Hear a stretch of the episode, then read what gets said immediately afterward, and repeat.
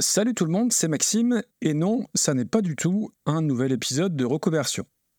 En fait, l'idée est de tester un nouveau format, format qui m'a été soufflé par Damien de Super Cover Battle et d'écoute ça, et que je remercie pour l'occasion. Alors l'idée est assez simple, c'est de vous lire tout simplement des chroniques de disques que j'ai écrits sur Album Rock. C'est donc une première, on verra si ça vous plaît et si je peux pérenniser le format. Alors aujourd'hui, on est le 13 février, c'est l'anniversaire de To Record Only Water for 10 Days de John Frusciante.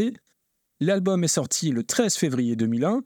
Il a donc 23 ans, ce qui n'est pas du tout un chiffre rond.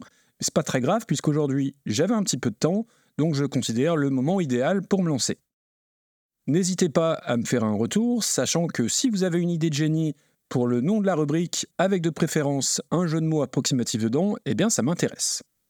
Sur ce, très bonne écoute!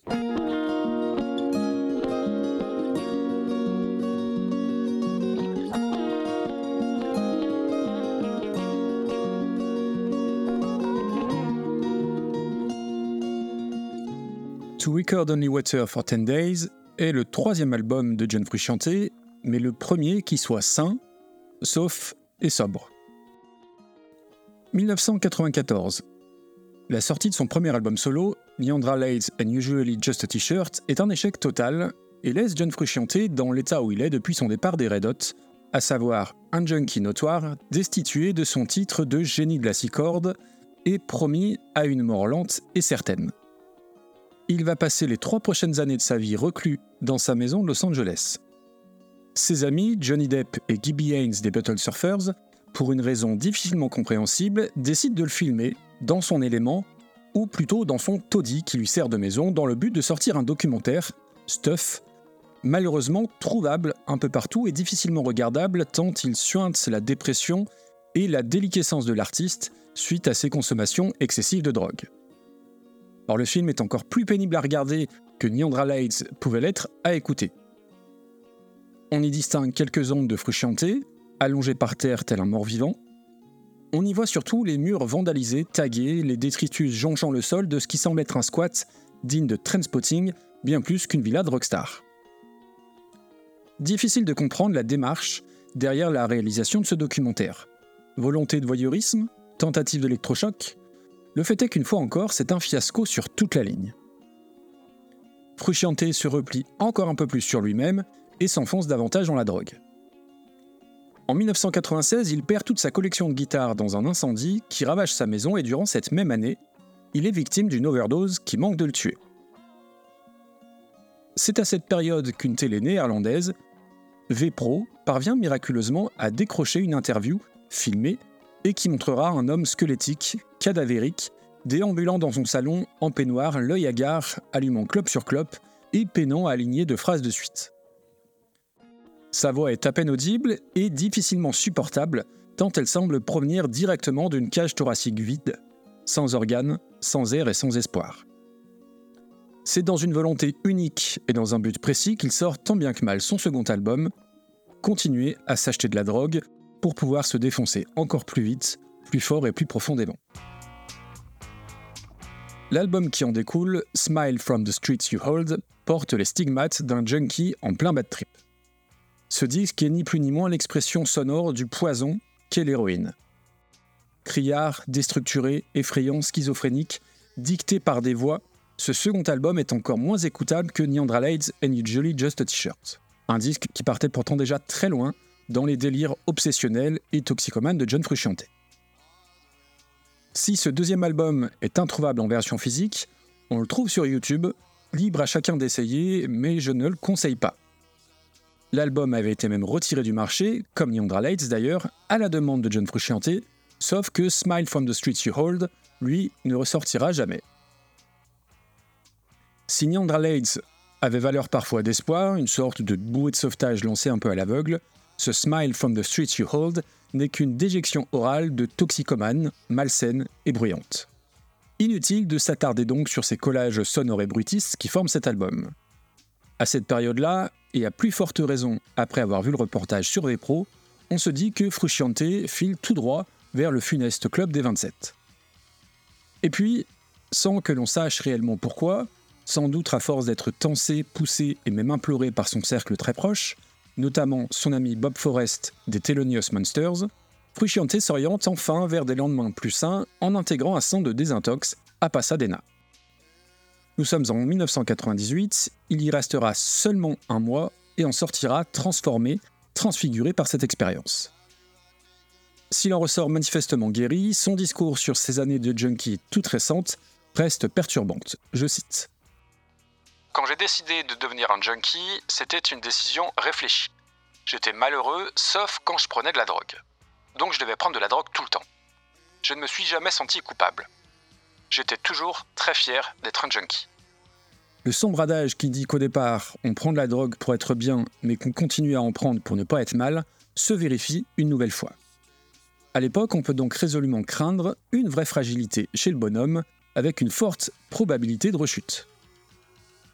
Mais entre-temps, Flea parvient à convaincre Kiddis et Chad Smith de le réintégrer aux Red Hot, eux qui cherchaient un énième souffle depuis leur expérience en demi-teinte sur One Hot Minutes avec Dave Navarro. Ce retour au premier plan s'avérera salvateur à la fois pour le groupe et pour Frusciante, qui renaît de ses cendres en tant que guitariste, en tant qu'homme, et le succès de Californication lui permettra en outre de retrouver une vraie stabilité financière et sociale. Et afin de ne pas réitérer les mêmes erreurs et de garder une sorte de contrôle sur sa créativité et sur ses inspirations musicales, le groupe le laissera mener une double carrière à partir de 1999. Les hits, les stades et la gloire avec les Red Hot, l'expérimentation et surtout la liberté artistique sur ses disques solos. C'est sans contestation possible la période la plus faste de sa carrière et là où ses œuvres en solo passent un réel cap, comme on le constate en 2001 avec la sortie de ce To Records Only Water for 10 Days, son troisième disque en son nom.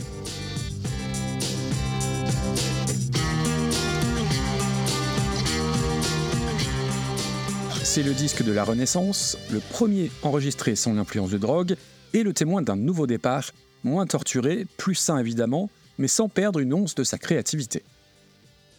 L'album s'ouvre sur le single de l'album, même s'il faut être prudent avec le terme single lorsqu'on parle de John Frusciante, et il s'avère être une excellente entrée en matière pour découvrir ce Frusciante 2.0, avec cette guitare un peu cradingue sur fond de boîte à rythme bricolée, mais surtout avec une vraie nouveauté chez l'artiste, de la structure et de la cohérence.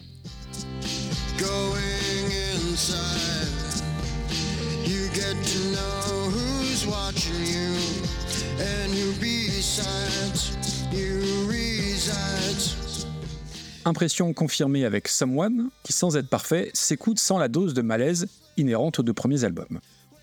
Bien entendu, toujours pas l'ombre d'un riff funky ni de démonstration guitaristique. Amateur exclusif des Red Hot, continue de passer ton chemin. Deux défauts ressortent principalement de cet album. En premier lieu, le son. On est loin des productions parfaites et bien circulaires de Rick Rubin. Le son est abrupt, rugueux, mais tellement supérieur aux deux albums précédents que cela participe au charme et au renouveau créatif. Ensuite, il y a la voix. Alors non ici pas de miaulement, de cris d'angoisse ou de borborigme, mais juste sa voix, souvent très haute, passée dans un filtre un peu crunchy et pas toujours très juste. Il est évident que John Frusciante n'est pas un excellent chanteur d'un point de vue technique, mais l'intention et les émotions transmises viennent gommer cela assez naturellement. Concernant sa voix, il paye aussi ses longues années d'addiction. En plus d'avoir failli laisser un bras, les drogues lui ont fait perdre toutes ses dents avant l'âge de 30 ans. Et l'appareillage a sans doute une petite influence sur le chant et la prononciation de certaines phrases. Comme sur ses disques précédents, tout est fait par un seul homme, et bizarrement, ça n'est toujours pas un album de guitariste. Il s'agit même du premier vrai rendez-vous de Frusciante avec l'électronique, l'album étant truffé de synthétiseurs exemple parfait avec Away Anywhere et son thème super incisif. Tout ça flirte avec la new wave ou le lo-fi, avec Murderers, chanson chouchou des fans instrumentale, et dont la ritournelle basique finira irrémédiablement par vous creuser le cerveau tant elle est efficace. Si l'album n'est pas exempt de tout reproche et aurait gagné à être plus concis, il y a 15 morceaux tout de même, il y a des trouvailles et surtout de vraies chansons tout simplement. Entre le folk mélancolique de The First Season les notes suraiguës de Wind Up Space, on passe un excellent moment.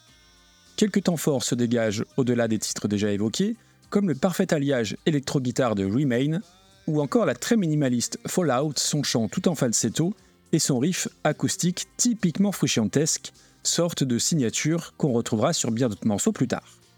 Même Ramparts et son interlude d'une minute n'est pas dénué d'intérêt, si l'on tend l'oreille, on entendrait presque les arabesques guitaristiques dont il nous gratifie avec les Red.